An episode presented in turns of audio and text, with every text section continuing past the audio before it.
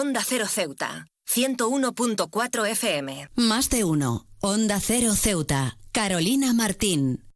Hoy el mundo se une para celebrar el Día Mundial de la Gente Peculiar, una jornada dedicada a reconocer y apreciar la riqueza de la diversidad humana en un planeta donde la singularidad es la norma. Es esencial reflexionar sobre la importancia de aceptar y valorar a aquellos que son verdaderamente únicos. La sociedad contemporánea a menudo tiende a favorecer la conformidad y a desconfiar de lo que es diferente. Sin embargo, en este día, pues se nos invita a cuestionar estas normas y a celebrar la individualidad en todas sus formas desde talentos inusuales hasta perspectivas idiosincráticas. Cada persona aporta algo valioso al mosaico de la humanidad. Es crucial reconocer que la peculiaridad no debería ser motivo de marginación, sino más bien una fuente de inspiración y enriquecimiento. A lo largo de la historia, muchas de las mentes más brillantes y creativas fueron consideradas peculiares en su tiempo. Personajes que desafiaron las convenciones sociales y pensaron fuera de la caja y han dejado un legado duradero que continúa inspirando a generaciones posteriores.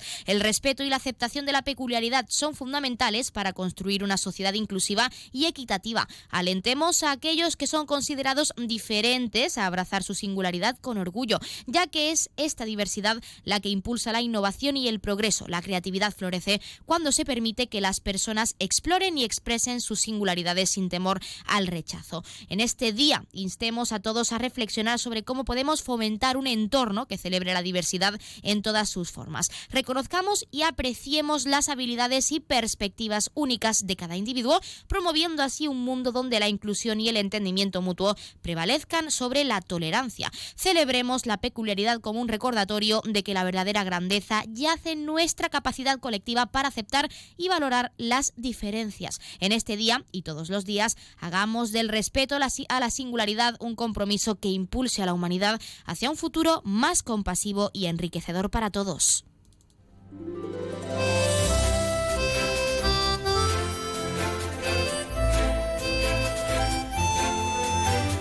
Muy buenas tardes. Arrancamos el programa de este miércoles 10 de enero y lo hacemos hablando de la importancia de celebrar nuestras diferencias y no juzgar a quien piensa o a quien es diferente. Nosotros arrancamos ya como siempre con una nueva edición de nuestro programa Más de Uno Ceuta. Vamos a desconectar como cada día por un rato con un programa que viene cargado de temas interesantes.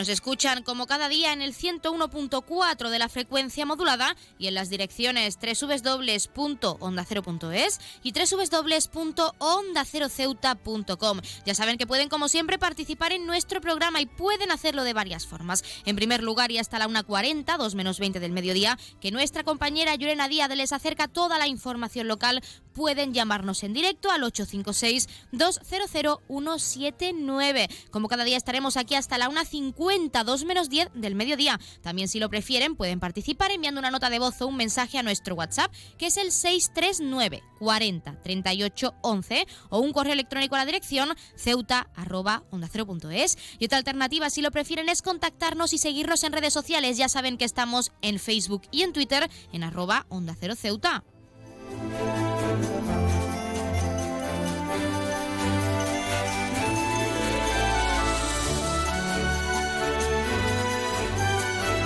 Pueden contarnos si creen que celebrar un día como este es importante para celebrar la diversidad, nunca mejor dicho, si conocían de su existencia o incluso si piensan que la ciudadanía está concienciada en el respeto, en la diversidad, en la comprensión y en el amor al prójimo y a uno mismo también, que es muy importante. Ya saben que también pueden participar para felicitar a un ser querido que cumpla años, dedicarle una canción o incluso pedirnos su tema favorito para que suene durante unos minutos en nuestro espacio porque como siempre les decimos, queremos escucharles con nuevas canciones, géneros musicales, experiencias, recetas, anécdotas, lo que quieran contarnos, ya saben que estamos deseando que nos hagan partícipes de su vida diaria. Anímense y llámenos.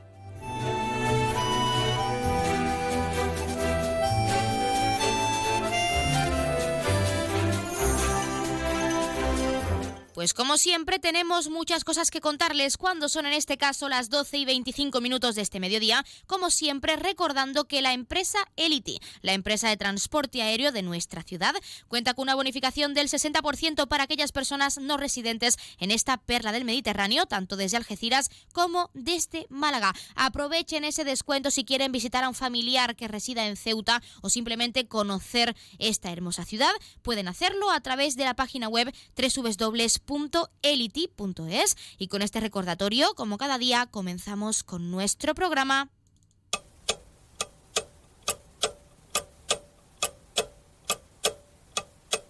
Y arrancamos, como siempre, conociendo la última hora. En esta jornada, UGT ha rendido homenaje a policías locales que eran escoltas del alcalde Sánchez Prado y también fueron fusilados en el pasado 1938.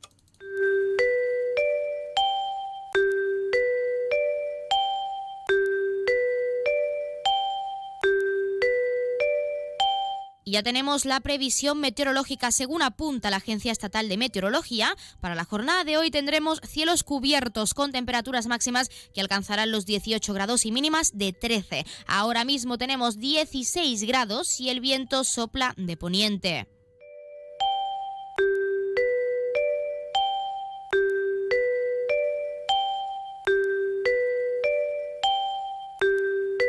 Como siempre también queremos acercarles la noticia curiosa del día. La última idea de Royal Caribbean ha sido ofertar un crucero, un crucero perdón, de lujo que recorre el mundo entero y que dura una totalidad de nueve meses, como lo oyen. En principio solo se podía comprar el paquete completo con todos los continentes y la duración del viaje del principio a fin, pero pocos días antes del embarque, fechado para el pasado 10 de diciembre, al ver que no se habían vendido suficientes pasajes, la compañía permitió que se fraccionara el trayecto y que, en consecuencia, el precio del billete se ajustará al recorrido elegido. Esto ha indignado profundamente a los pasajeros que se vieron obligados a contratar el viaje al completo, cuyo precio más bajo era de 60 mil dólares y por ello la convivencia en los espacios comunes de los pasajeros se ha dividido en dos. Esta frase le sonará mucho a los fans de Gran Hermano, pues gracias a todos los vídeos que los pasajeros están subiendo a TikTok, nos estamos enterando de todo lo que ocurre dentro de ese intenso e inmenso barco que zarpó hace apenas unas semanas.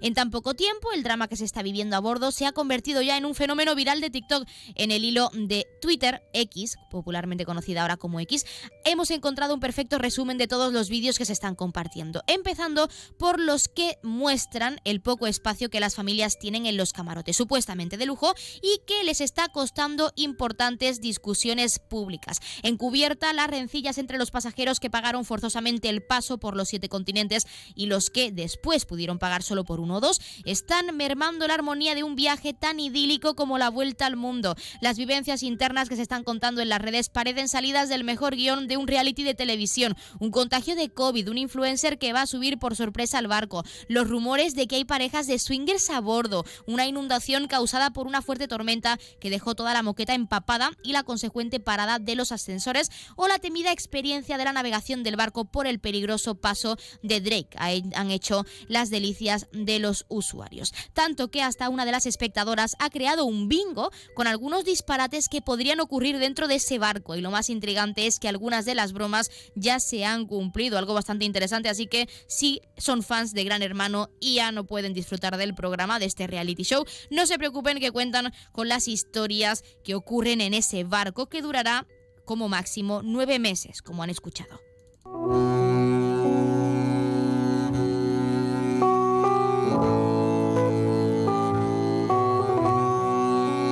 Pasamos a conocer la agenda cultural. Recordarles que el Museo del Paseo del Rebellín acoge hasta el próximo 7 de abril la muestra Arqueología y Vida Cotidiana en la Almina de Ceuta, siglos XVIII y XIX. Se puede visitar de martes a sábado de 10 a 2 y en horario de tarde de 5 a 8. Domingos y festivos de 11 de la mañana a 2 de la tarde. Y los mismos días y en el mismo horario también, en este caso en el Museo de las Murallas Reales, se puede seguir visitando y hasta el 28 de enero la exposición retrospectiva del pintor Pepe Barroso.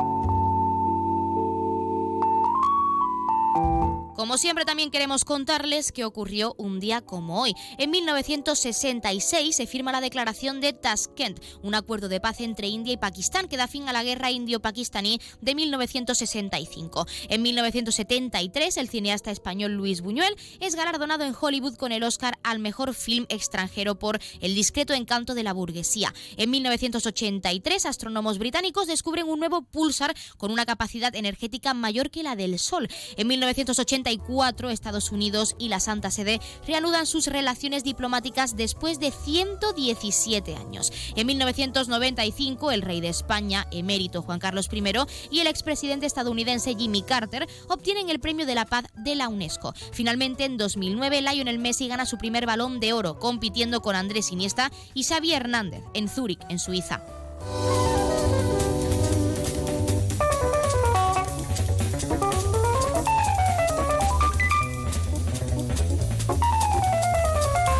Como siempre también queremos contarles qué le está ocurriendo esta semana a uno de nuestros signos del zodiaco. Hoy es el turno de Sagitario. Sagi, hay algo que ocultas y no es que estés siendo falso, sino que estás diciendo que estás bien cuando en el fondo sabes que no es así. Estás fingiendo que todo va bien, pero hay algo dentro de ti que no te deja dormir, ni siquiera te deja hacer tu vida como te gustaría. Esta semana debes tomarte tu tiempo para escucharte, para ver qué es lo que está pasando. No hace falta que finjas una sonrisa si no te apetece, Sagi. No hace falta que intentes quedar bien con todo el mundo, con que lo hagas contigo mismo es suficiente. Es momento de dejar de hacer masking, de dejar de fingir ser una persona que no eres y empezar a pensar en qué quieres tú, en cómo quieres actuar y qué vida quieres llevar, que es lo más importante. Piensa un poquito más en ti y deja de pensar en tu entorno, que siempre hay tiempo para todo.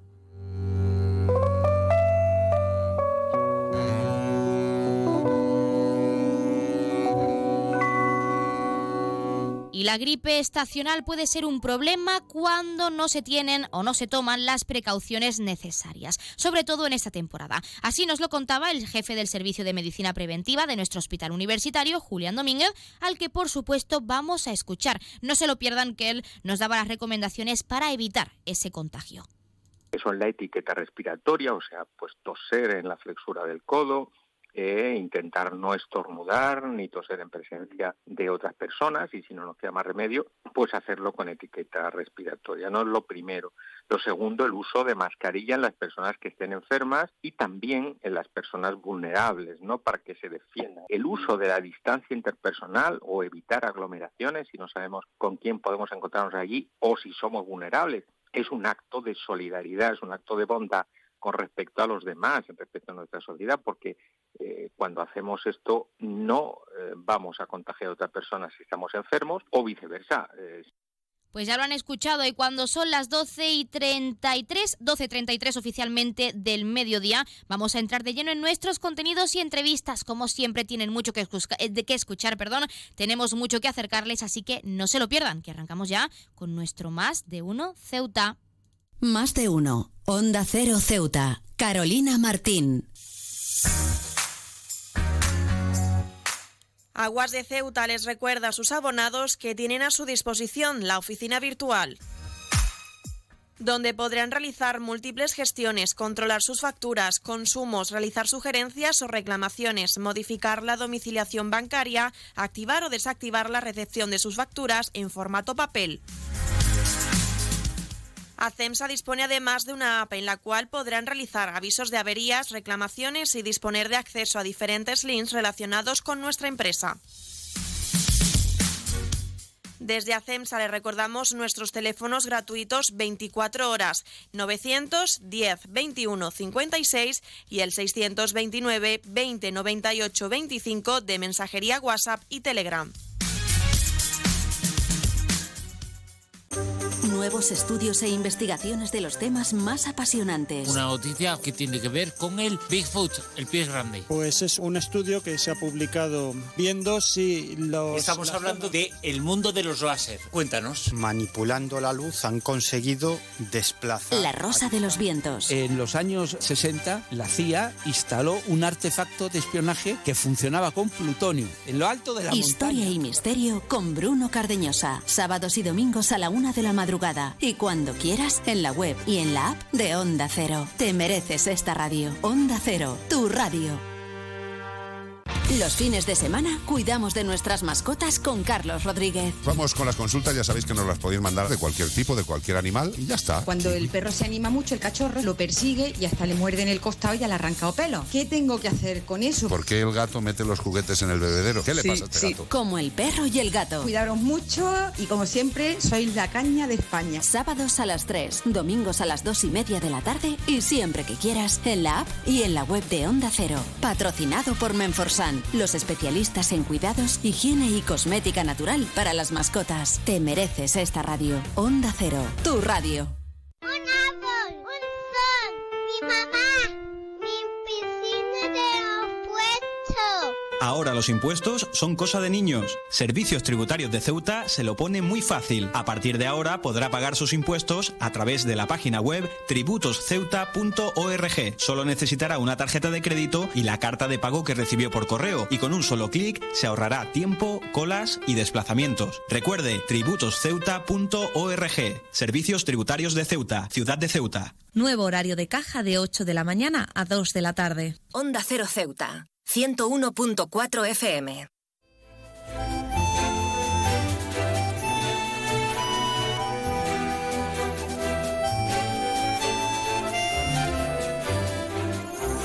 Continuamos con nuestra sección de videojuegos, la primera de este 2024, como siempre de la mano de nuestro colaborador Yunes Zaidi, que está en nuestro estudio con nosotros para hablarnos en este caso del Tekken 8. Yunes, muy buenas tardes, bienvenido y feliz año nuevo. Feliz año, buenas tardes a todos y a todas y bienvenidos al primer programa de este 2024. Y bueno, estoy muy encantado porque soy muy fan de la saga de Tekken 8 y me, da gusto hablar de esta nueva entrega que viene cargada de nu- nuevas novedades y viene muy fuerte los juegos de pelea este año. Pues hablando de la historia de este Tekken 8, ¿qué nos cuenta esta nueva entrega? Bueno, eh, Tekken 8 nos cuenta la historia de lo ocurrido últimamente en el Tekken 7, ¿no? Eh, digamos que eh, en el último torneo del Rey del Puño de Hierro, que es el torneo que se celebra cada X años en, el mundo de Tekken, Kazuya, Kazuya Mishima derrota a su padre Heihachi. Hay un conflicto entre padre e hijo bastante, bastante raro ahí. Y al final, pues Kazuya, eh, tras eh, acabar con él en el torneo y dejarlo ya eh, tirado en lava y todo, se hace cargo de Mishima Zaibatsu, que es la empresa por la que se pelean. Y claro, Kazuya pues tiene quiere ese poder absoluto y quiere dominarlo todo y organiza un torneo mundial donde quiere reunir a los mejores y demostrarle que es el más fuerte de todos. Eh, Jin, eh, el hijo de Kazuya y nieto de Heihachi, ya te digo que una historia muy rara entre familia. Eh, Jin, eh, al enterarse de que su padre domina la empresa, eh, decide entrenar de nuevo porque tuvo unas lesiones graves por enfrentarse con Aza- Azazel, que es la bestia que salía en Tekken 6. Y bueno, decide entrenar para acabar con su padre, para que recupere la empresa y que no domine el mundo. Eso sí, los dos eh, ya aviso de que tienen el gen demoníaco, eh, ya lo tenían de por sí de nacimiento. Y Jin no va a estar solo en el combate, va a tener eh, a su mano a Lars, que es como su, digamos, hijo, creo, no sé, es que es muy raro. Y también a Zuma, que también estará con, con él y tendrán que parar los pies a Kazuya. Hablando de esa demo, una vez jugada, una vez probada esa demo de este nuevo juego, de esta saga que nos ha acompañado durante la infancia a más de uno, me incluyo entre ellos, ¿qué novedades dirías que nos trae este nuevo juego, el Tekken 8, en comparación a sus predecesores? Porque muchas personas pueden decir que es solo un juego de peleas y poco más y que no cambia la dinámica. Bueno, tras 20 horas de, de demo que le he dado, que, que no son pocas, eh, y tras investigar un poquito ciertas partes del juego, lo que más me ha encantado es el modo arcade, que no es el simple modo arcade, coges un personaje, te enfrentas a X número de enemigos y ya está. No, han hecho en modo campaña, puedes hacerte como los... eh, ¿Cómo se dice? Los muñequitos de la Wii de hace tiempo, pues lo mismo. Te creas tu personaje y montas tu historia de que vas a un sitio de máquina recreativa donde solo se juega Tekken y tu misión es convertirte en el mejor jugador de, de esas máquinas recreativas e incluso vas a torneos y demás. Luego, eh, en- dentro del, del Tekken 8 tenemos un sistema de combate bastante fluido. Lo han mejorado muchísimo, a mí me encanta. Trae el modo Hit, que es un nuevo eh, modo de activar un sistema de combate en el que desatas la furia del personaje y tienes 10 segundos para activar ese combo. O sea, eh, es, una, es una brutalidad. Lo he probado con, con Paul Phoenix y la verdad que es, es una bestia, es una bestia parda. Y por fin, después de años pidiéndolo a la gente, después de años, vuelve Tekken Ball, que básicamente es como jugar a voleibol, pero al estilo Tekken. No recibes golpes del enemigo, pero lo recibes daño si no coges el balón cuando te lo lanzan. O sea, eh, de- por fin lo van a poner, por fin. Y ojalá en el modo arcade pongan el modo online, porque es que es una brutalidad lo que han hecho. O sea, Tekken 8 es la novedad de, de todo lo que Tekken que existe. Bueno, ahora sí, como nos has comentado también, al final la historia se centra en crear tu propio personaje, pero en cuanto a los personajes principales habituales de esta saga, ¿cuáles te gustaría probar? A tu juicio, ¿cuáles crees que darán más juego en esta nueva entrega? Bueno, en los personajes no me he fijado mucho. Sí que es cierto que hay un detalle, que sí que le han puesto la nacionalidad, el, ti- el estilo de combate que tienen, eh, las técnicas que tienen, total. Eh, hay caras conocidas dentro del Tekken, como viene siendo Paul Phoenix, que ya lo he dicho, eh, Huarang, Marshall Law, King, eh, van a estar un montón de conocidos. Eh, pero uno que sí me explota la cabeza y ya no entiendo eh, qué, qué ha pasado es la aparición de Jun Kazama en el repertorio de personajes, que nos da a entender de que aparecerá en la historia, pero no sé si será a modo de flashback o simplemente está, estaba viva después de lo ocurrido en Tekken 3. No lo sabemos, pero a mí me explotó la cabeza de una manera que no, sa- no sé lo que va a pasar. Y en cuanto a personajes que me gustaría probar, pues obviamente eh, yo soy... eh, a mí me gusta probar todos, pero hay uno en especial que siempre he usado, que es el de Yoshimitsu, que le han hecho un cambio de personaje. O sea, eh, es bonito, es, es una obra de arte hecha a medida. O sea, lo han cuidado de tal manera que ese personaje eh, es un bombazo. O sea, es espectacular lo que, lo que le han hecho. También nos gustaría hablar de cosas positivas y negativas, quizá haciendo un pequeño balance tras esa demo de 20 horas que no son pocas, aunque es un juego muy completo, como nos has comentado, que añaden eh, aquellos modos que quedaron atrás hace mucho tiempo, como es el Tekken Ball en este caso, pero a tu juicio, ¿qué añadirías o quitarías de esta nueva entrega? A ver, eh, en mi opinión personal, eh, a, a mí, tras probar, tras probar la demo, eh, me gusta tal y como está. Sí que es cierto que me gustaría que añadiesen algo y es el modo Tag Team. Eh, los Tekken Tag, Tag Tournament, cuando salieron, el- salieron dos, dos juegos, eh, ahí me fliparon, porque daba un juego de combinación de personajes, varios combos que te dejaban, te dejaban loco. Entonces, pues, eh, bajo mi opinión, pondría yo el modo Tag Team porque eh, mejoraría muchísimo el nivel de combate y no sería el aburrido individual que solemos ver últimamente. Eh, tendría esa, esa jugabilidad bastante, bastante guay. Y lo que sí quitaría, porque dentro del sistema de combate eh, le han puesto un montón de cosas, que si el modo hit, que si el layout, que si ya los combos de... es una movida. Eh, para el que no lo sepa, el Rage Out es cuando al personaje le queda un 25% de vida. eh, activa ese, ese remate final. Y yo la verdad que lo veo sobrante dentro del sistema. Ya que ya tenemos el modo hit de por sí. Yo ya lo quitaría. En Tekken 7 estuvo guay, no, te, no lo voy a negar. Pero ya en Tekken 8, ya con este modo hit, yo lo quitaría, la verdad. Pues para finalizar, Yunes, y también muy importante, comparando esta nueva entrega y también el Tekken en sí, esta saga tan interesante con otros juegos de pelea, ¿por qué crees que deberían comprar este videojuego nuestros oyentes? ¿Por qué el Tekken 8 aportará algo más o qué aportará que no han aportado otros juegos de pelea?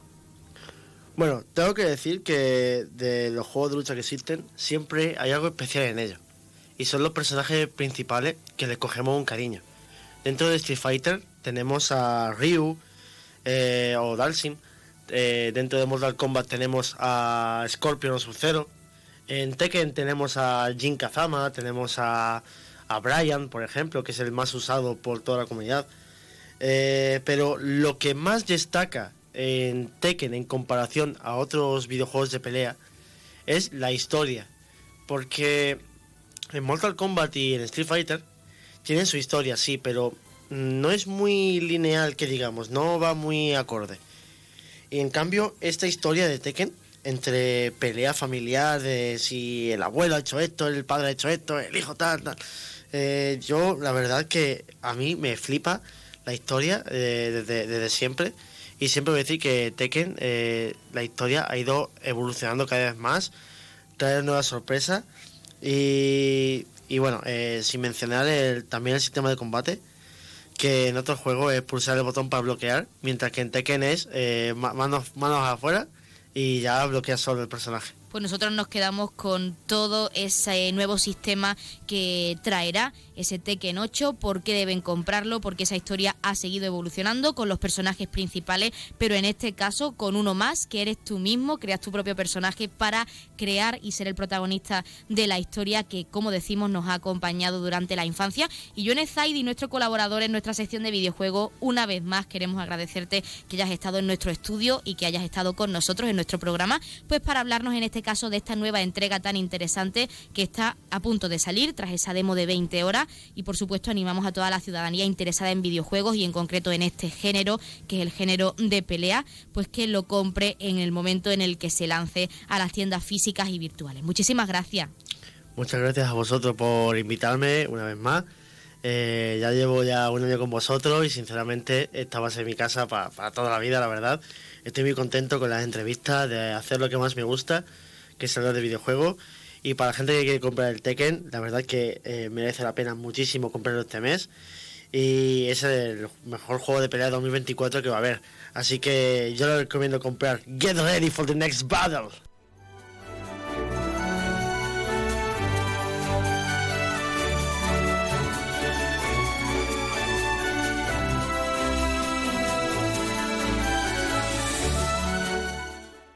Más de uno. Onda Cero Ceuta. Carolina Martín.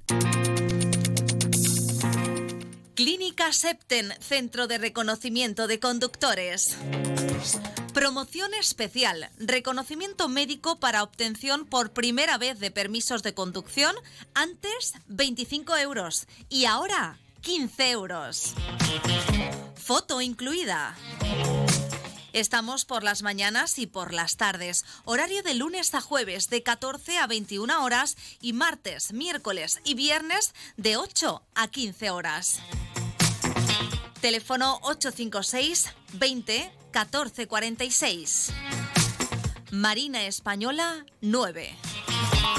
Clínica Septen, siempre tú. ¿Sabes qué hace más ilusión que un mini nuevo? Con su olor a nuevo, su brillo de nuevo y su mira mi mini nuevo. Un concesionario nuevo lleno de minis nuevos. Ven a Mini Borras Motor, en Avenida España. Tu nuevo concesionario Mini en Ceuta. Con su olor a nuevo, su brillo nuevo.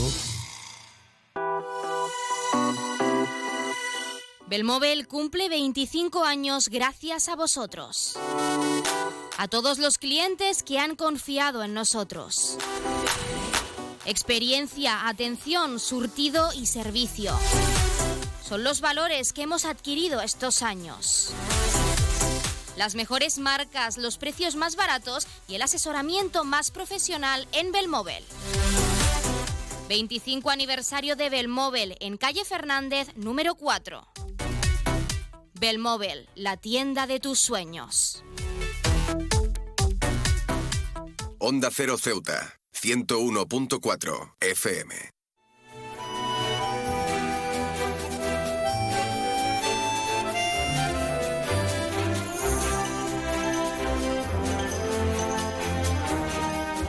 La Escuela de Danza Lesmes siempre realiza muchas actividades para visibilizar la danza y el arte en nuestra ciudad autónoma. Queremos hacer balance y para ello tenemos a su directora, que es María José Lesmes. María José, muy buenas tardes. Buenas tardes. ¿Qué tal? Bueno, primero, como decimos, hay que hacer balance de este pasado año 2023 que acaba de finalizar. ¿Cómo valora la escuela todas las actividades realizadas, que ahora incidiremos un poco más, y sobre todo esa gran participación que habéis tenido en los diversos eventos que ha organizado la propia ciudad autónoma? ¿Cómo valoramos 2023? Bueno, pues 2023 ha sido un año de muchos logros, ha sido un año muy bonito el 2022 ya también pisó muy fuerte y nos puso una alfombra para que entráramos en el 2023 con mucha potencia, con mucha ilusión, la verdad. Son demasiados eventos, son muchas cosas, pero también quiero decir que no es algo programado que digamos, venga, en 2023 hay que hacer 50 mm, cosas. No, es lo que va surgiendo, lo que van haciendo, eso es lo bonito, que se va creando mm, paso a paso y lo que vas encontrando en el camino.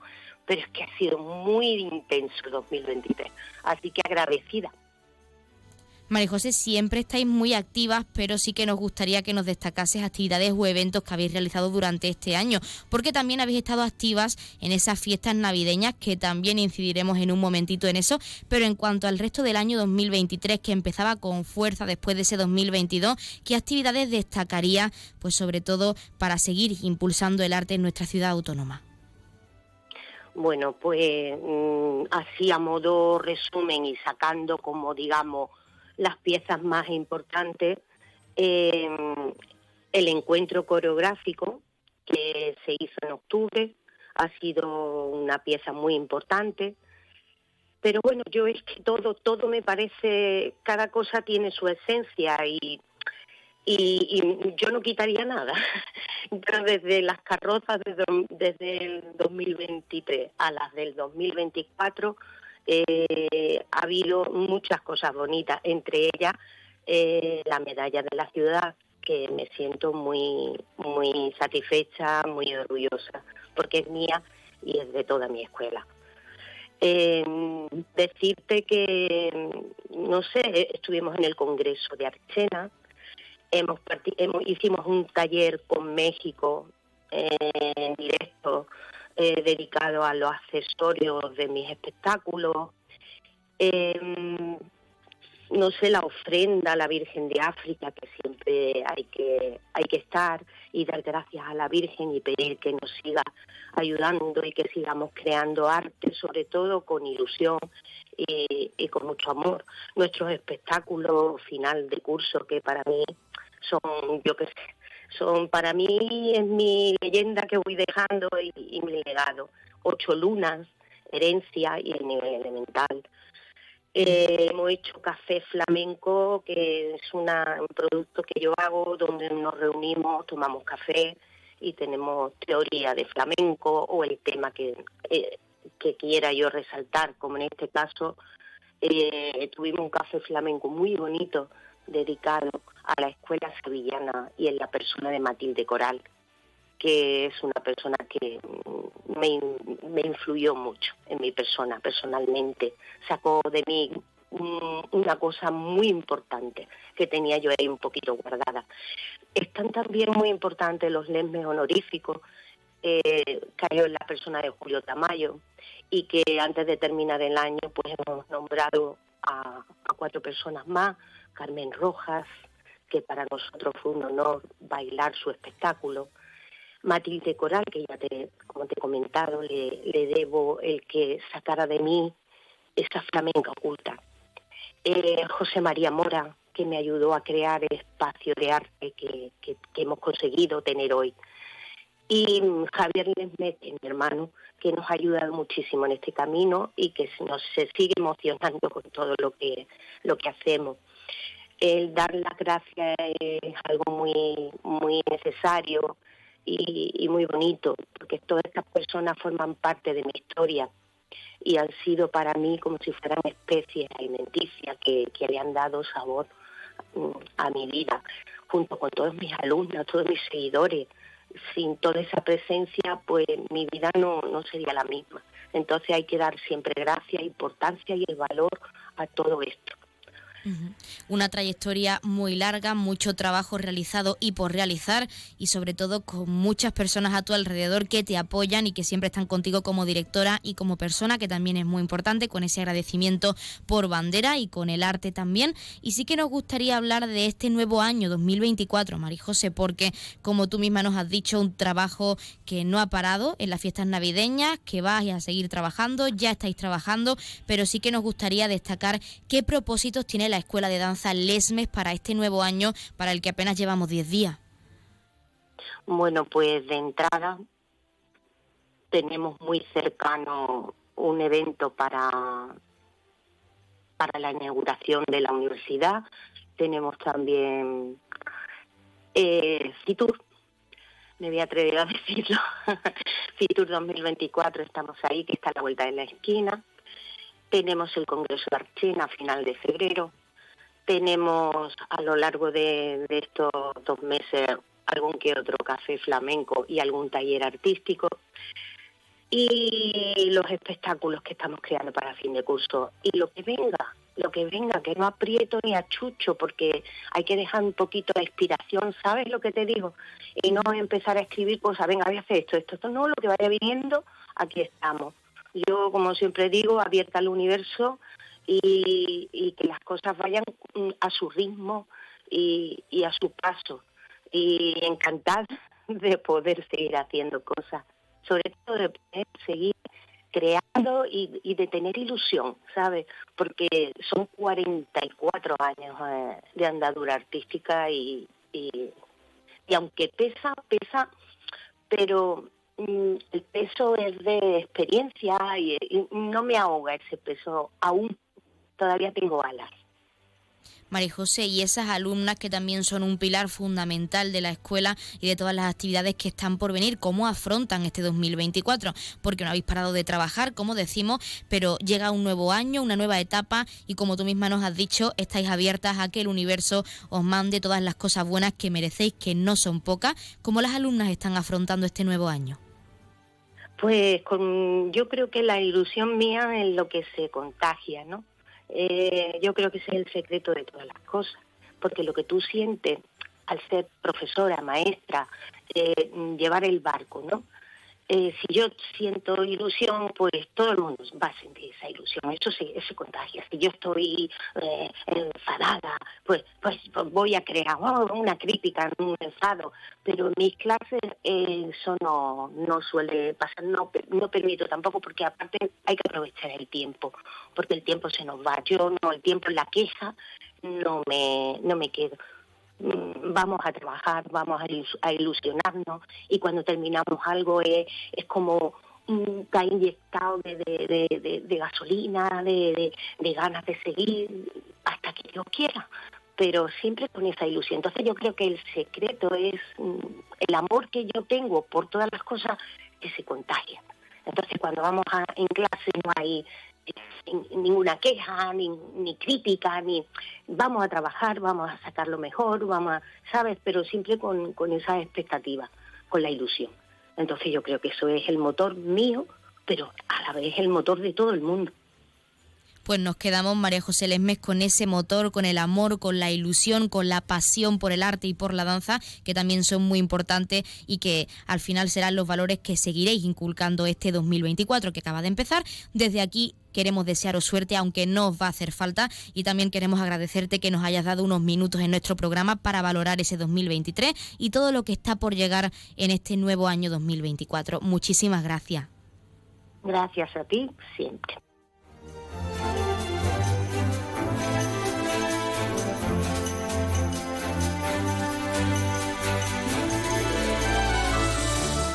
Pues nosotros, como siempre, nos estamos acercando a la una del mediodía. Son las 12 y 58, casi 59 minutos. Como siempre, a esta hora les dejaremos con nuestros compañeros de Madrid, con toda la actualidad, tanto a nivel nacional como internacional. Y posteriormente, nuestros compañeros de Andalucía les acercarán toda esa información a nivel regional. Pero queremos comentar una cosa importante y es que se avecinan los premios capitales europeas de la inclusión y diversidad 2024 de la Comisión Europea, abiertos a todas las administraciones locales de la Unión Europea Europea que están trabajando para, fomentar la diversidad y la inclusión respecto a género, etnia u origen, religión o creencias, discapacidad, edad, colectivo LGTBI+. Todos esos valores que se quieren implantar están disponibles para estos premios capitales. Consisten en dos categorías, administraciones locales o regionales con menos de 50.000 habitantes y de más de 50.000 habitantes. Daremos más detalles a la vuelta porque regresamos enseguida a partir de la 1 y 10, una de 12 minutos, con la segunda parte de nuestro Más de Uno Ceuta. No se vayan.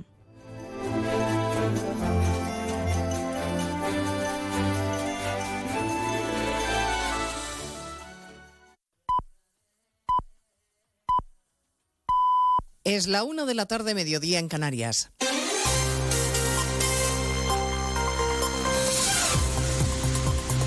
Noticias en Onda Cero. Buenas tardes, les avanzamos a esta hora algunos de los asuntos de los que hablaremos con detalle a partir de las 12 en Noticias Mediodía, con la vista puesta en lo que podría convertirse en el primer fracaso parlamentario de la legislatura para Sánchez. El Gobierno negocia contrarreloj con el debate en marcha en el Parlamento para sacar adelante sus tres primeros decretos. La portavoz de Junts, Miriam Nogueras, le acaba de decir al Ejecutivo que aún están a tiempo de rectificar, siguiendo ese debate parlamentario Juan de Dios Colmenero. Así es, estamos a tiempo siempre y cuando el gobierno, ha dicho la portavoz de Junts, haga un nuevo Real Decreto que no incluya trampas, acaba de decir la portavoz de Puigdemont en el Congreso. En Junts no podemos acompañarlos en este error suyo, pero están a tiempo de rectificarlo. Si lo que quieren es resolver las necesidades de los ciudadanos, hagan el Real Decreto con, de medidas sociales sin trampas y tendrán los votos de Junts. Miriam Nogueras ha recordado a Sánchez que ellos no pactaron en ningún momento, ha dicho, la estabilidad de la legislatura, sino las relaciones con Cataluña y que sus votos no son ni para Sánchez ni para el Reino de España. El Pleno continúa, se prevé largo porque tras los decretos se van a debatir las enmiendas a la amnistía, una ley que sin mencionarla expresamente ha defendido hoy el presidente Sánchez ante decenas de diplomáticos, muy molestos por tener que ampararla en sus cancillerías. Sánchez ha inaugurado la conferencia de embajadores junto al ministro Álvarez, que también ha hecho un guiño al independentismo. Desde esa vocación de reconocimiento y presencia de España en Europa, tenéis que seguir trabajando también para que el catalán, el gallego y el euskera, lenguas cooficiales de nuestro país, sean incluidas como lenguas oficiales de la Unión.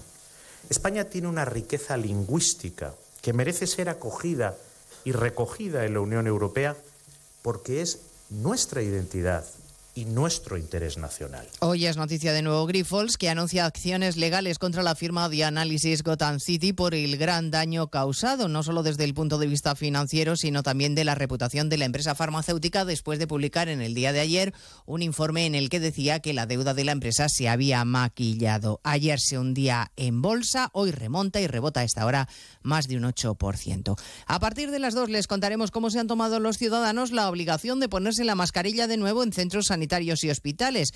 Una decisión impuesta por el Ministerio de Sanidad. La ministra acaba de aclarar que será obligatoria en función de la incidencia no obligatoria en todo el territorio. La demanda de mascarillas en las farmacias ha subido un 76% en la primera semana de enero. Y abordaremos además la polémica política en torno al vertido de bolitas de plástico, con enfrentamiento abierto ya entre el Gobierno Central y la Junta y reproches cruzados entre la ministra Teresa Rivera y el presidente gallego Alfonso Rueda, ambos en Antena 3 esta mañana. El enorme porcentaje de lo que todavía puede llegar está en el mar, en sacos, y eso es lo que hay que buscar y eso es lo que le pedimos al Ministerio. Si yo le tengo que decir a la ministra Rivera cuáles son los barcos que tiene, cuáles son las formas de búsqueda de sus barcos y sistemas de salvamento, pues oiga. Ese tipo de bolitas de ese tamaño en alta mar es prácticamente imposible recogerlas, imposible filtrar. Este asunto ha llegado ya a Bruselas. Se ha pronunciado el comisario de Medio Ambiente, corresponsal comunitario Jacobo de Regoyos. La Comisión Europea considera que son las autoridades nacionales las encargadas de gestionar este tipo de situaciones, pero el comisario Virginio Sinkevičius dice en su mensaje de la Red X que está ansioso por discutir cómo ayudar y evitar de la mejor manera posible lo que considera una amenaza al medio ambiente y actividades como la pesca. El responsable de medio ambiente del Ejecutivo Comunitario recuerda también que hay normas en la Unión Europea sobre este tipo de vertidos. De hecho, en octubre se propuso un reglamento nuevo para reducir la contaminación por microplásticos que aún debe ser aprobado aprobado por el Consejo y el Parlamento Europeo. Y a partir de las dos hablaremos de la crisis en Ecuador, un país sumido en una espiral de extrema violencia. El presidente Novoa ha declarado un conflicto armado interno. Se han producido ya las primeras detenciones. Al menos 13 personas han fallecido, han sido asesinadas en estos disturbios dentro del país. Los asaltantes a la televisión pública han sido arrestados. De todo ello hablaremos en 55 minutos cuando les resumamos la actualidad de este miércoles 10 de enero. Elena Gijón, a las 2, Noticias Mediodía.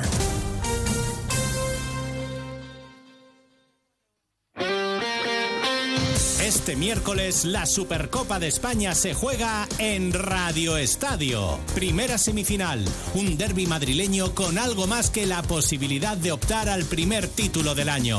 Desde Arabia, Real Madrid, Atlético de Madrid. Los madridistas llegan como líderes de la liga. Los rojiblancos son el único equipo que ha derrotado a los blancos esta temporada. Y la última hora de los otros dos semifinalistas, Barcelona-Osasuna. Este miércoles desde las 8 menos 20 de la tarde, Supercopa de España en Radio Estadio, con Edu García. Te mereces esta radio. Onda Cero, tu radio.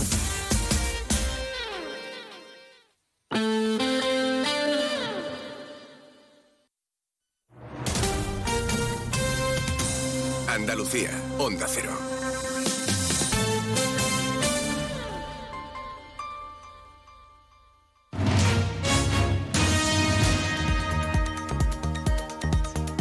Cero, Noticias de Andalucía. Jaime Castilla. Buenas tardes, hacemos hasta ahora un repaso de la actualidad de Andalucía de este miércoles 10 de enero. Desde este mediodía, el uso de la mascarilla vuelve a ser obligatorio en hospitales y centros de salud.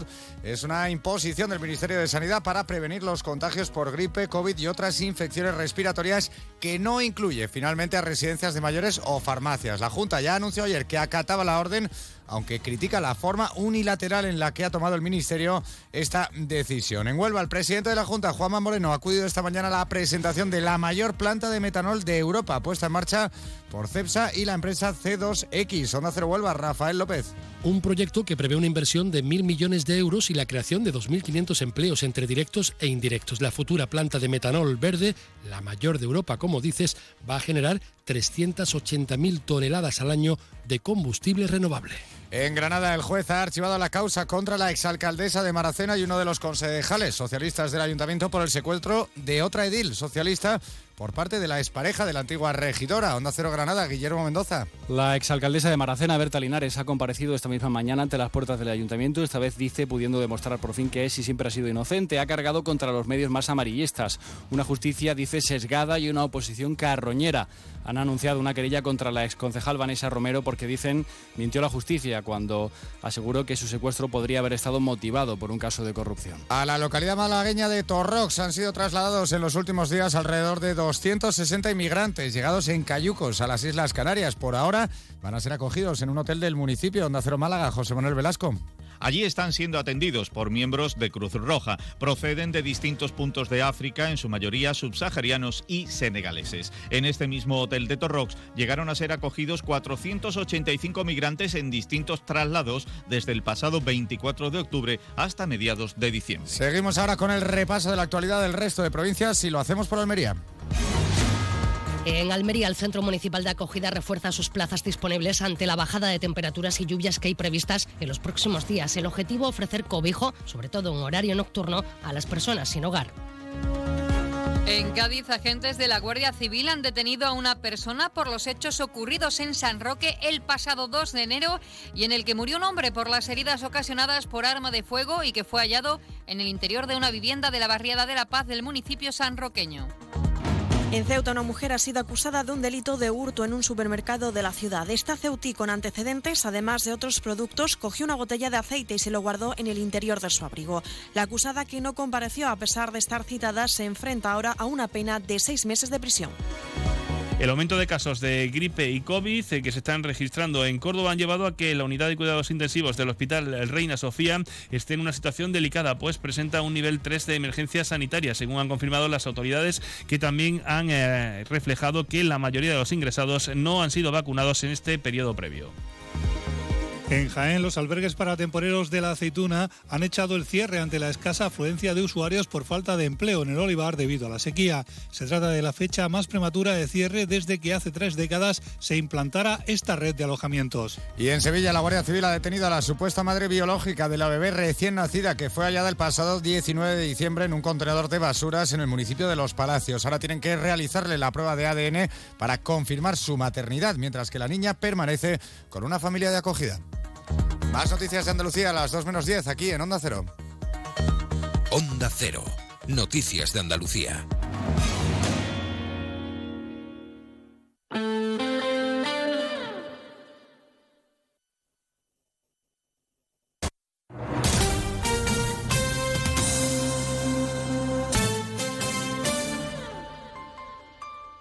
Onda Cero Ceuta, 101.4 FM. Más de uno. Onda Cero Ceuta. Carolina Martín.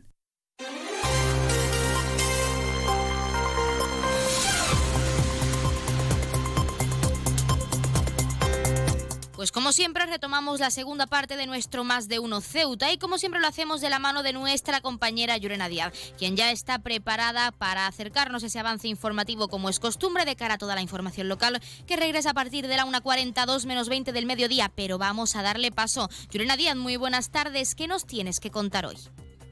Muy buenas tardes. Pues hoy la Asamblea ha celebrado la sesión de control al Gobierno correspondiente al mes de diciembre, donde los grupos políticos han preguntado por diversas cuestiones. El PSOE ha querido conocer cómo va a abordar el Gobierno las dificultades trasladadas por empresarios y trabajadores con la aplicación existente para renovar los tickets de la zona azul. La interpelación de Vox ha estado relacionada con la seguridad ciudadana en barriadas como las de Príncipe Alfonso y Príncipe Felipe.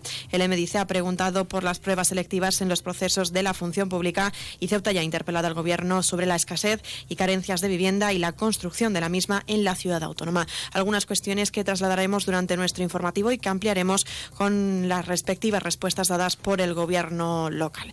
En otro orden de asuntos, también contarles que desde hoy será obligatorio el uso de la mascarilla tanto en hospitales como en centros sanitarios de todo el territorio nacional. Ceuta también está incluida, una medida establecida por el Gobierno de la Nación para proteger a la ciudadanía frente al aumento de casos de virus respiratorios. También contarles que la ciudad continúa con el estudio de poder asumir la gestión directa de la limpieza, que mejoraría así el servicio sin gastar más en las barriadas. Los técnicos estiman que los trabajos se van a encomendar a Traxa, Obimaz y las Brigadas Verdes y que supondrá un coste de 4,5 millones de euros. Sin embargo, la Administración reportará un ahorro directo de casi 300.000 euros al año. Una cuestión que el sindicato Solidaridad ha trasladado también su satisfacción tras esa reunión mantenida con el consejero de Fomento, Medio Ambiente y Servicios Urbanos y el director gerente de Ascensa, un encuentro en el que se han abordado, como decimos, varias cuestiones relacionadas con la posibilidad de que la ciudad asuma finalmente la gestión directa del servicio de limpieza. Una cuestión que estará todavía pendiente de poder aprobarse en el Pleno de la Asamblea más adelante. Y el Consejo de Ministros ha aprobado un acuerdo para la selección de proveedores para el suministro de salas de radiología para varias comunidades autónomas, centros del Instituto Nacional de Gestión Sanitaria, Ceuta y Melilla y organismos de la Administración del Estado por un valor estimado de más de 70 millones de euros. Recuerden que esto tan solo ha sido un avance informativo y que las noticias de Ceuta regresarán como siempre a partir de las 2 menos 20 del mediodía, donde hablaremos de las diferentes interpelaciones trasladadas por las formaciones políticas y las respuestas dadas por el gobierno local. No se lo pierdan. Pues muchísimas gracias a nuestra compañera Llorena Díaz, que nos deja como siempre ese avance informativo de cara a toda la información local, en la que se extenderá a partir de la 1.40, 2 menos 20 del mediodía. Pero nosotros seguimos aquí en nuestro Más de Uno Ceuta y con nuestros contenidos y entrevistas. Y como les adelantábamos, antes de dejarles con nuestros compañeros de esa pequeña pausa, se avecinan los premios capitales europeas de la inclusión y diversidad 2024 de la Comisión Europea. Para profundizar, estos premios están abiertos a todas las administraciones locales de la Unión Europea, ya sean ciudades, pueblos y regiones, que están trabajando para fomentar la diversidad y la inclusión. También respecto al género, etnia u origen, religión o creencias, discapacidad, edad, colectivo LGTBIQ.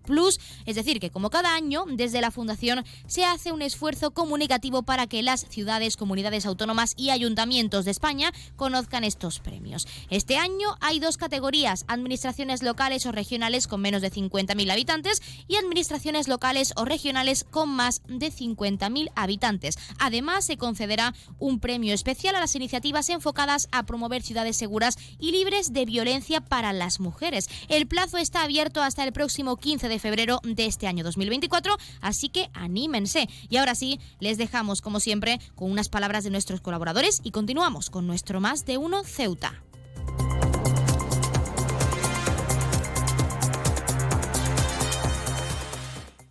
Más de uno. Onda Cero Ceuta. Carolina Martín, de cero al infinito, un programa para gente curiosa. ¿Cómo cambia el significado de un emoticono o un punto al final de las frases para diferenciar generaciones? Einstein lo tuvo más fácil a la hora de hacer su trabajo de investigar que Blas Cabrera se vigila la Tierra de posibles terremotos como este o cercanos a este. ¿Cómo está el mercado de las criptomonedas en este momento? Todas las respuestas a las 4 de la madrugada del viernes al sábado. Y siempre que quieras, en la app y en la web de Onda Cero. Con Paco de León. Te mereces esta radio. Onda Cero, tu radio.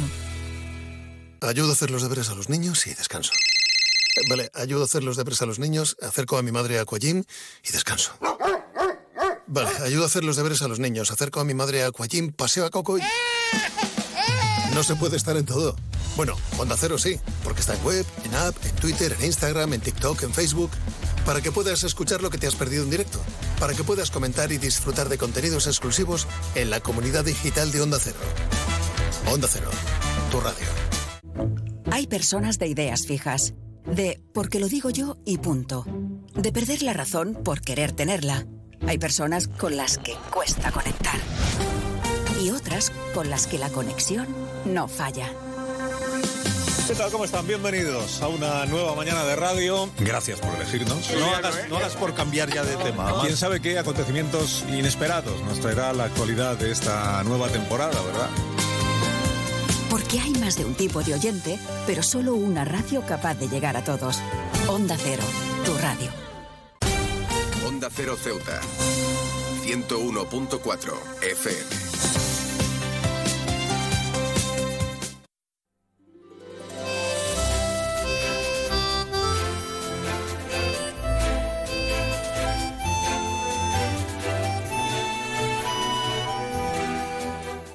Esta tarde, concretamente a las 7, la Biblioteca Pública Adolfo Suárez acogerá la presentación del libro Grupo de Regulares de Melilla número 52, 1915 a 2023, 108 años al servicio de España. Para hablar de esta obra tenemos a uno de sus autores que es Carlos González. Carlos, muy buenas tardes. Hola, buenas tardes. ¿Qué tal? Bueno, en primer lugar, muchos años al servicio de España, 108 años, y nos gustaría, en primer lugar, aunque el propio título lo dice, ¿qué vamos a poder encontrar esta tarde en la biblioteca pública? Mm, Bueno, pues eh, lo que se puede encontrar es el historial de, vamos a hablar del historial del grupo de regulares de Melilla.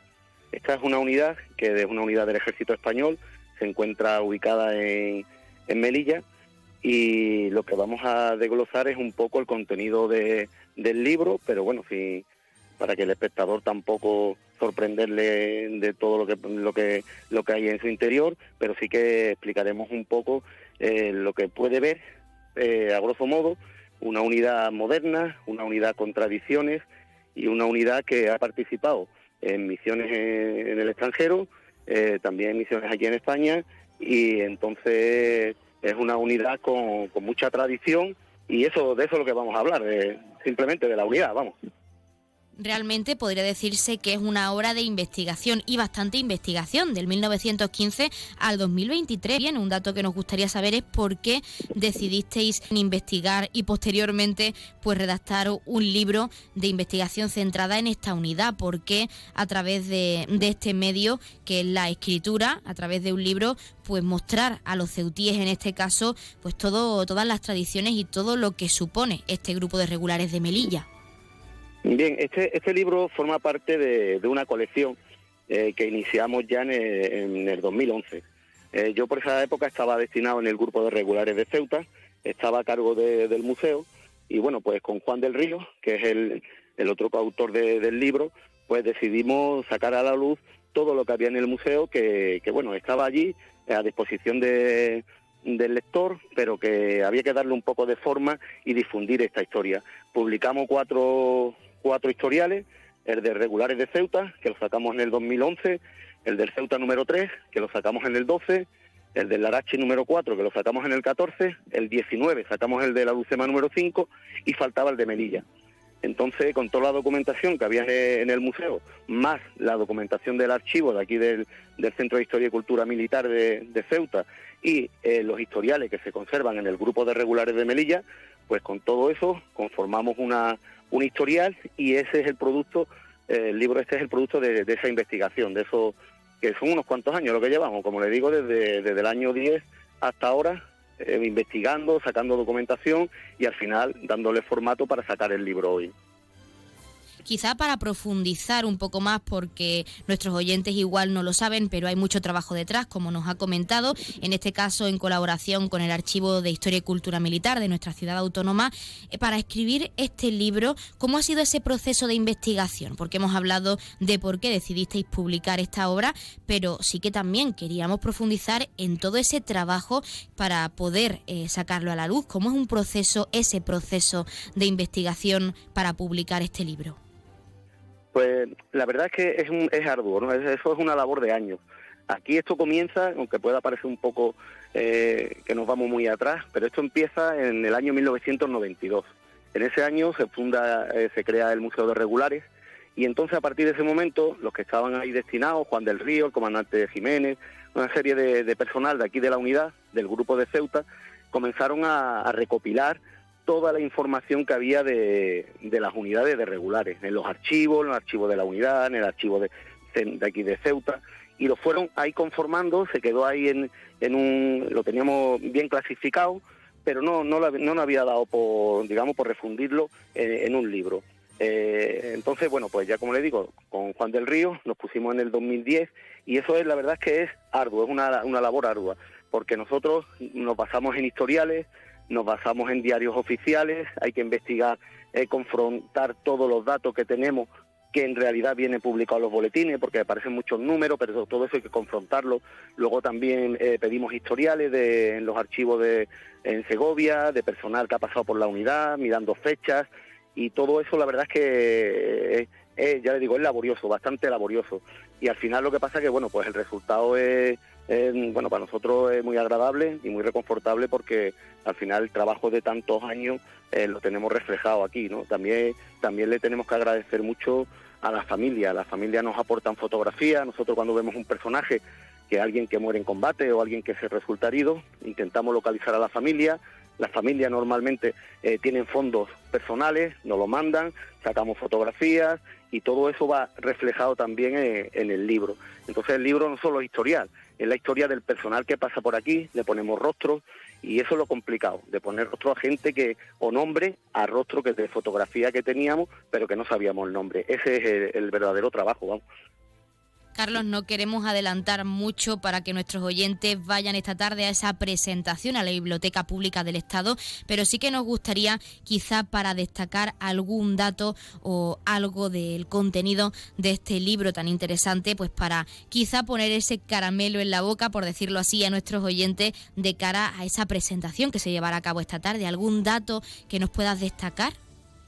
Sí, yo lo que a mí lo que me gustaría resaltar es que, eh, aunque pone historial del grupo de regulares de Melilla, eh, estamos hablando de una unidad moderna, de una unidad moderna y el lector y el que acuda a la presentación eh, va a poder ver cómo una unidad moderna no tiene por qué dejar de lado sus tradiciones, su pasado y su historial. Al final, lo que nosotros heredamos nuestro nuestro historial y nuestro pasado y de eso es lo que tenemos que sentirnos orgullosos. Yo pondré una exposición de fotografías y entonces el que, el que acuda al acto podrá ver cómo, cómo se ha fraguado el historial de esta unidad y ese creo yo que es el caramelo, ¿no? El, esas fotografías y esa documentación que pondré, muchas de ellas fotos inéditas, como digo, de familiares que hasta este momento pues no habían visto la, la luz.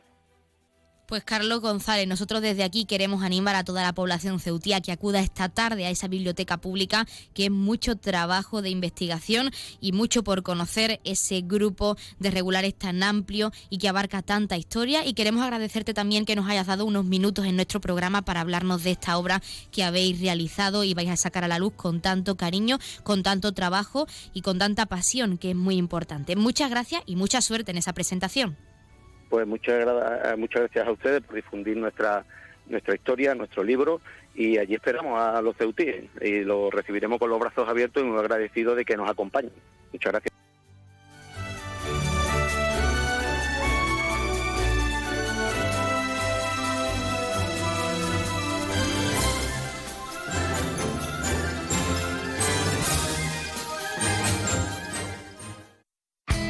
En CESIF, la Central Sindical Independiente y de Funcionarios, todo lo que hacemos es gracias a ti. Porque con tu confianza y apoyo, tú lo haces posible. CESIF es otra clase de sindicato. Independiente y profesional, transparente y cercano. Sindicato más representativo en las administraciones públicas de España y en muchas empresas privadas. Sea cual sea tu profesión, en la función pública o en la empresa privada, CESIF es tu sindicato. Vota CESIF. Defiende tu trabajo. Pues como siempre han escuchado las palabras del sindicato CESIF de uno de nuestros colaboradores y como siempre ya tenemos al otro lado de la línea esa asamblea territorial de Cruz Roja con ese sorteo como cada día en directo en nuestro programa. Así que no perdamos más tiempo y vamos a darles paso ya. Asamblea Territorial de Cruz Roja, muy buenas tardes.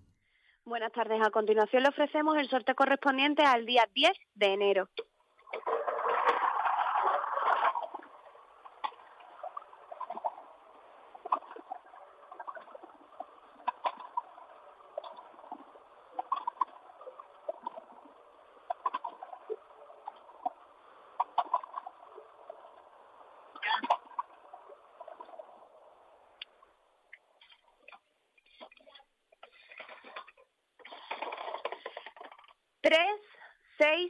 369. 369. Felicitaciones a los ganadores, un cordial saludo y hasta mañana.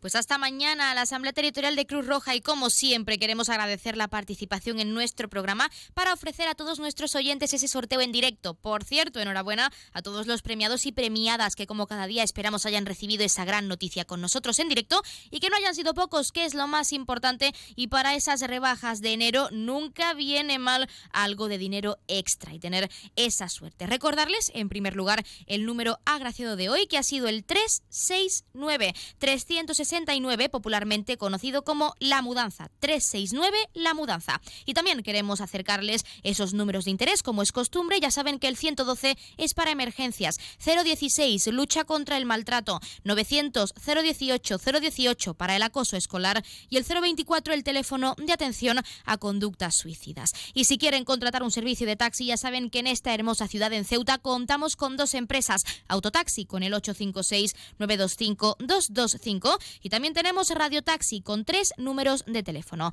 956 51 5406, 956 51 5407 y el 956 51 5408. También acercarles, como siempre, esas farmacias de guardia disponibles para hoy, miércoles 10 de enero.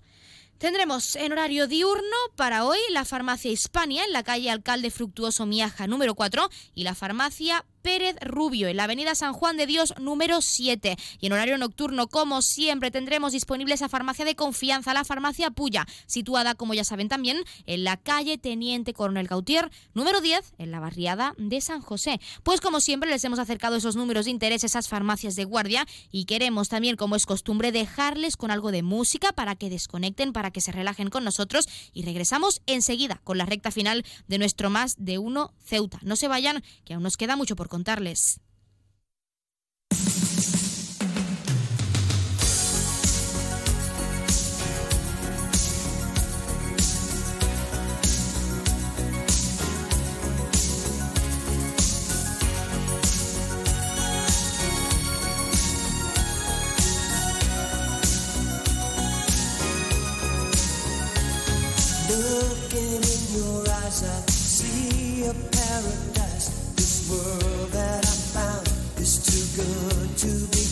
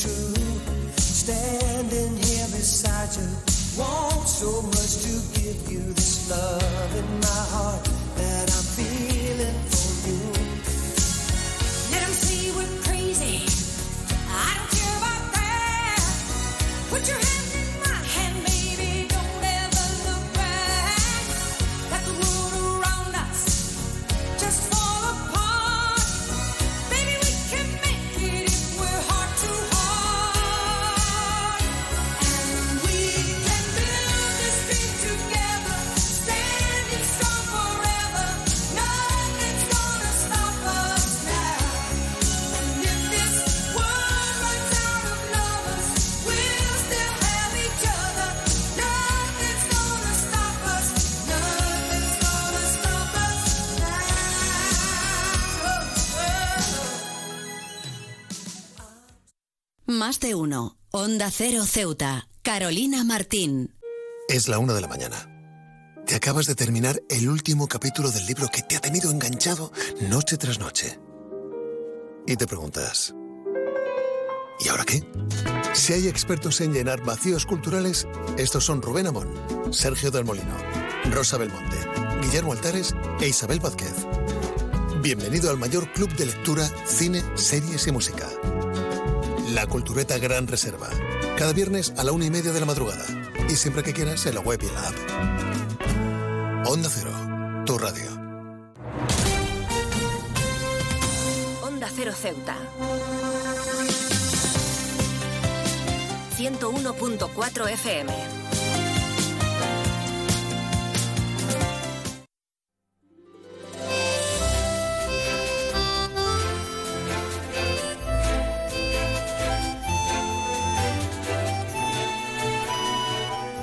Proy presentará su exposición Los Elementales y para conocerla tenemos a su profesor en este, en este caso de arte, que es Anselmo Cruces. Anselmo, muy buenas tardes.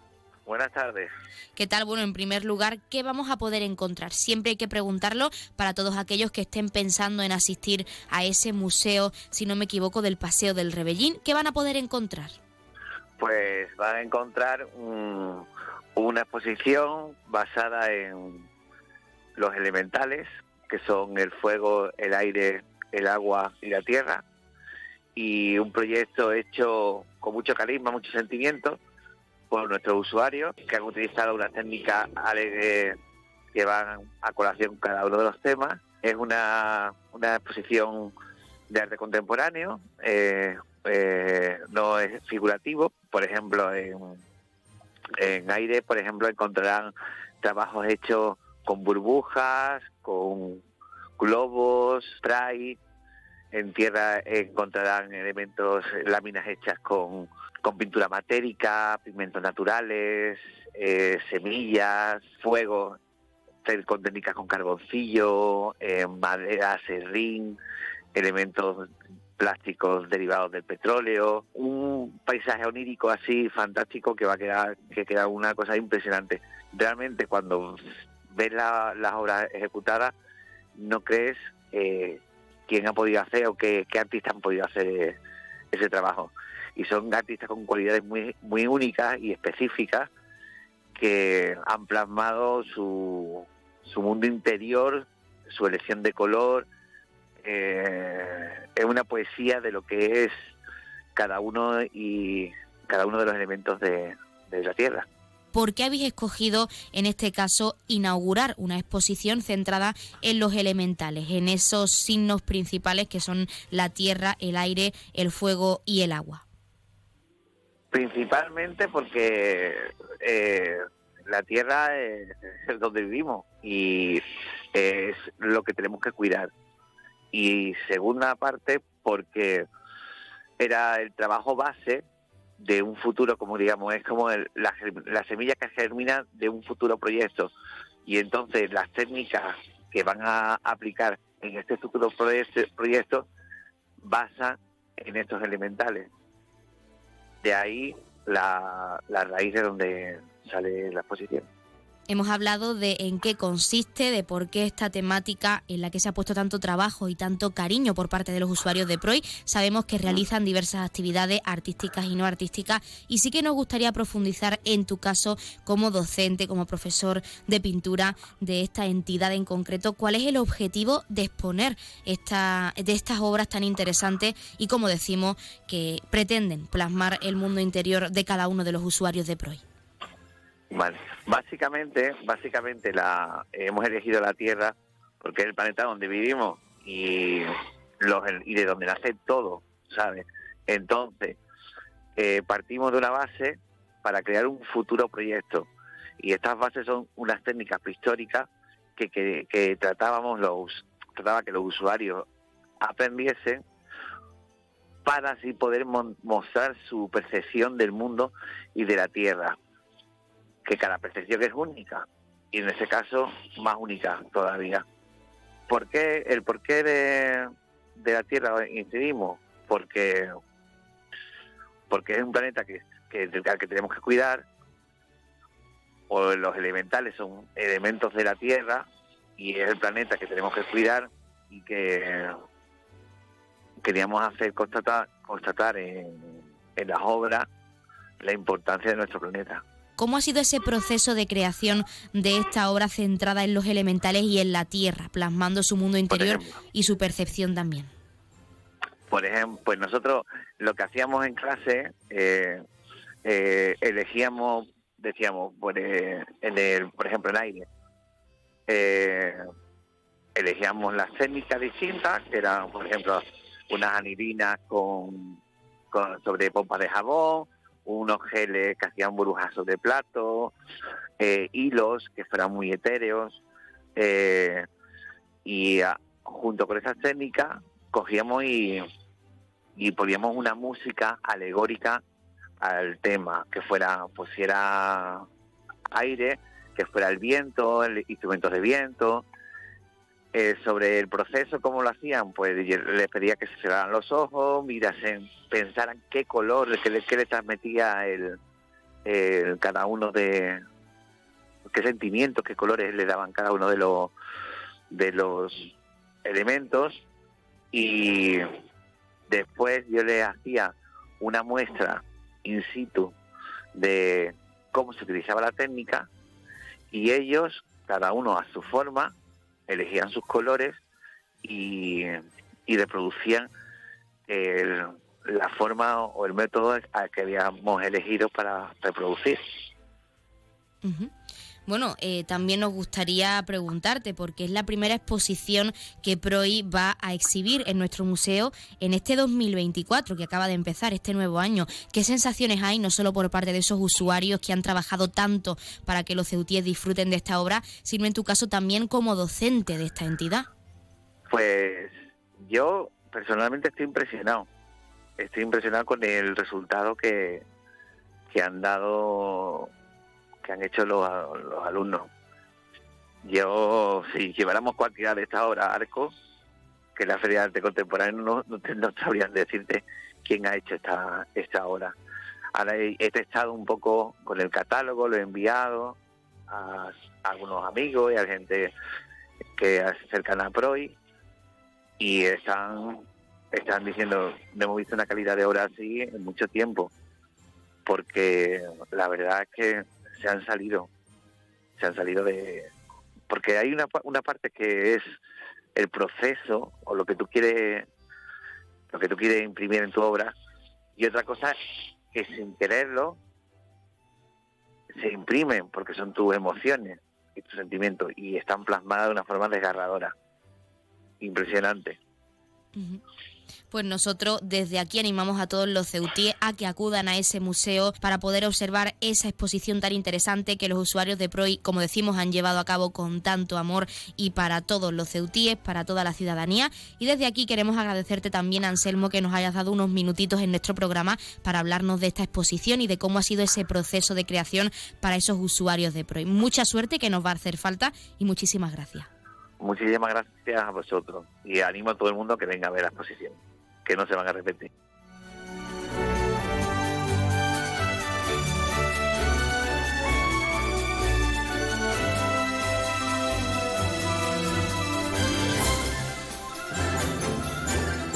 Pues nosotros hasta aquí nos despedimos con nuestro más de uno Ceuta, con nuestros contenidos y entrevistas. Ya saben que mañana regresamos a la misma hora, 12 y 20, con más contenidos y entrevistas de actualidad que acercarles en directo. Pero como siempre también se quedan con algo de música y en apenas unos minutos nuestra compañera Llorena Díaz toma los mandos de esta emisora con toda la información local, así que no se lo pierdan, que hasta la 1.50, 2 menos 10 tenemos mucho que contarles. Por nuestra parte, que pasen muy buena tarde y nos escuchamos de nuevo mañana.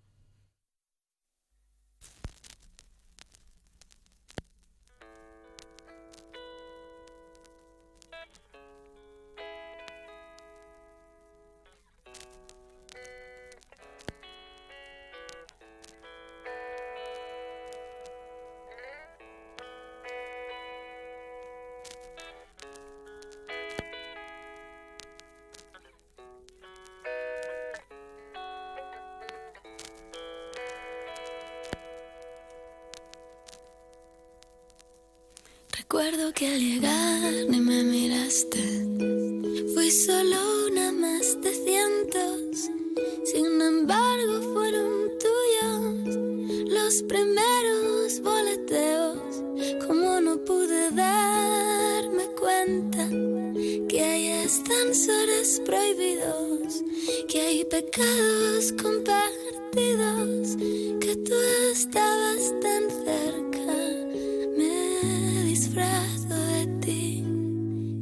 disfrazas de mí y jugamos a ser humanos en esta habitación gris. Muerdo el agua por ti, te deslizas por mí y jugamos a ser dos gatos que no se quieren dormir. Onda Cero Ceuta, 101.4 FM. Noticias. Onda Cero Ceuta. Llurena Díaz. Muy buenas tardes, son las 2 menos 20 del mediodía de este miércoles 10 de enero. Llega la hora de noticias de nuestra ciudad, es la hora de noticias en Onda Cero.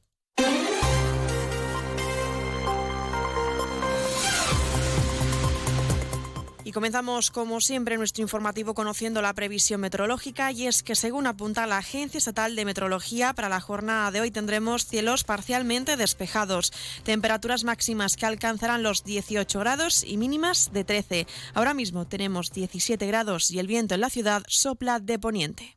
Servicios informativos en Onda Cero Ceuta. Pues entramos de lleno en nuestros contenidos. La Asamblea de Ceuta ha celebrado hoy la sesión de control al Gobierno correspondiente al mes de diciembre. Los grupos políticos han preguntado por diversas cuestiones. El Partido Socialista ha querido conocer cómo va a abordar el Gobierno las dificultades trasladadas por empresarios y trabajadores con la aplicación existente para renovar los tickets de la zona azul. El consejero de Fomento, Alejandro Ramírez, asegura que se va a estudiar ampliar las plazas de aparcamiento en el centro de la ciudad, aunque consideran que ya son numerosas y ante los problemas para la renovación de los tickets ha trasladado las siguientes soluciones dos opciones. Es decir, la primera, mucha gente suelen sacar tickets, más de un ticket, y si el- la persona que hace el control ve que hay dos tickets sobre, ese, eh, sobre el mismo sitio puesto, cuenta pues el máximo de horas que suman los dos, es decir, ah, ya no suele haber problemas para, para sancionar. Y también, usted lo ha comentado, pero ahí me dicen que no da ningún tipo de problema, es la aplicación, la app que a día de hoy, que es Flowbird, que está en funcionamiento, que a día de hoy tiene cerca de 40.000 interacciones y que ya está en torno a más del 30% de todas las operaciones de zona azul que se hacen a lo largo del año. Esta aplicación te permite en cualquier momento, cualquier día, cualquier hora, desde un dispositivo móvil o electrónico, poder sacar tu ticket, renovarlo o incluso cancelarlo. La interpelación de Vox ha estado relacionada con la seguridad ciudadana en las barriadas de Príncipe Alfonso y Príncipe Felipe. El diputado Juan Sergio Redondo ha denunciado el incremento de la intensividad, violencia y peligrosidad de la delincuencia en estas zonas. El consejero de Presidencia y Gobernabilidad, Alberto Gaitán, ha argumentado que según los datos oficiales se ha producido una reducción en la criminalidad de la ciudad y que en cualquier caso asegura que se ha intensificado la seguridad en estas barriadas tanto por la Policía Nacional como por la Policía Local.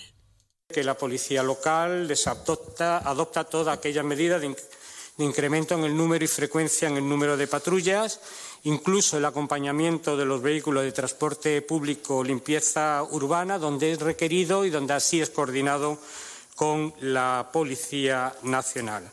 Como digo, en todo caso, todas las actuaciones, así como las de investigación, las viene realizando el Cuerpo Nacional, el Cuerpo Nacional de, de la Policía, el Cuerpo de la Policía Nacional, como he indicado anteriormente, con el apoyo de la Policía Local cada vez que es eh, requerido por aquel cuerpo y todo ello también de acuerdo con el protocolo de, de atención conjunta que está en vigor y que data del año 2015.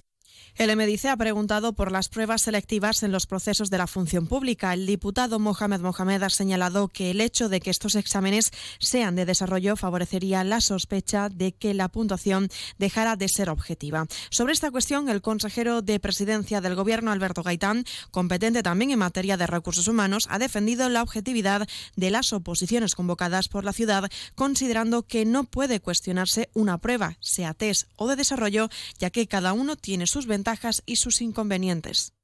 Si la corrección no se realiza por procedimiento mecánico, existe la posibilidad de alteraciones del examen, así como conocer la identidad del aspirante. Debe de quedar claro la absoluta profesionalidad de los miembros de los tribunales y su propia deon- deontología son la garantía frente a cualquier abuso de posición. Todas las bases están negociadas previamente con las centrales sindicales, quienes también designan parte del tribunal entre funcionarios profesionales, así como observadores para velar por la transparencia del proceso y no existe ninguna participación política en el desarrollo de las pruebas. Gracias. Y Ceuta ya ha interpelado al Gobierno sobre la escasez y carencias de viviendas y la construcción de estas en la ciudad autónoma, considerando esto por la formación como un problema, ya que imposibilita, ha dicho, el alquiler o la compra, así como la emancipación de los jóvenes. El consejero de Fomento, Alejandro Ramírez, ha señalado que el jefe del Ejecutivo envió una carta al Gobierno solicitando la liberación del suelo de defensa, petición incluida en el Plan General de Ordenación Urbana.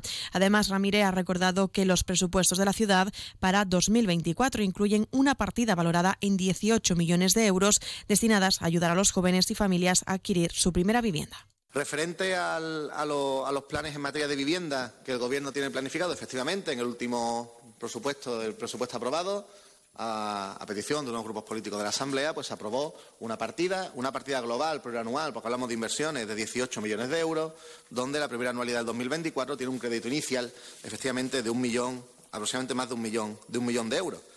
El objetivo de esta medida, en el cual ya se está trabajando desde el área de fomento y se está bastante, bastante avanzado, no es otro que, como decía usted en su, en su interpretación, ayudar en parte a esa emancipación joven o ayudar también a familias las cuales disponen de eh, un trabajo, un sueldo medio, pero que tienen dificultades para el acceso a su primera vivienda.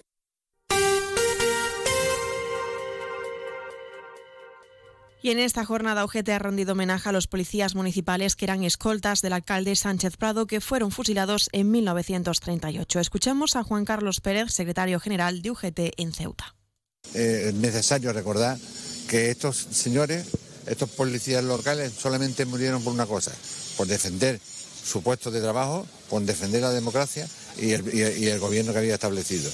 Y esperemos que esto sirva de ejemplo para todos los años venideros. Onda Cero Ceuta, 101.4 FM. Más noticias en Onda Cero. La ciudad continúa con el estudio de asumir la gestión directa de la limpieza que mejoraría el servicio sin gastar más en las barriadas. Los técnicos estiman que estos trabajos se encomendarán a Traxa, Obimace y las Brigadas Verdes y supondrá un coste de unos 4,5 millones de euros. Sin embargo, la Administración reportará un ahorro directo de casi 300.000 euros al año. Sobre esta cuestión, el sindicato Solidaridad ha trasladado su satisfacción tras la reunión mantenida con el consejero de Fomento, Medio Ambiente y Servicios Urbanos y el director gerente de ACEMSA. Un encuentro en el que se han abordado varias cuestiones relacionadas con la posibilidad de que la ciudad autónoma asuma la gestión directa del servicio de limpieza, que está todavía pendiente de poder aprobarse en el Pleno. Y a modo de recordatorio, desde hoy, la, la mascarilla será obligatoria en hospitales y centros sanitarios de todo el territorio nacional, Ceuta incluida, una medida establecida por el Gobierno de la Nación para proteger a la ciudadanía frente al aumento de casos de virus respiratorios.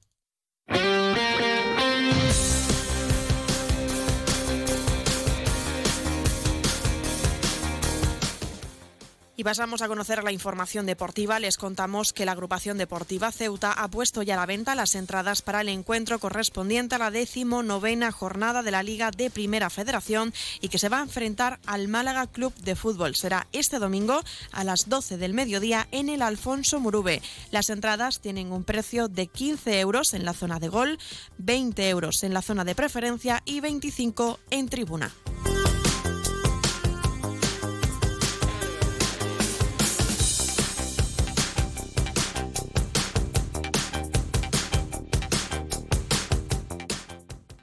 Noticias. Onda Cero Ceuta. Llurena Díaz.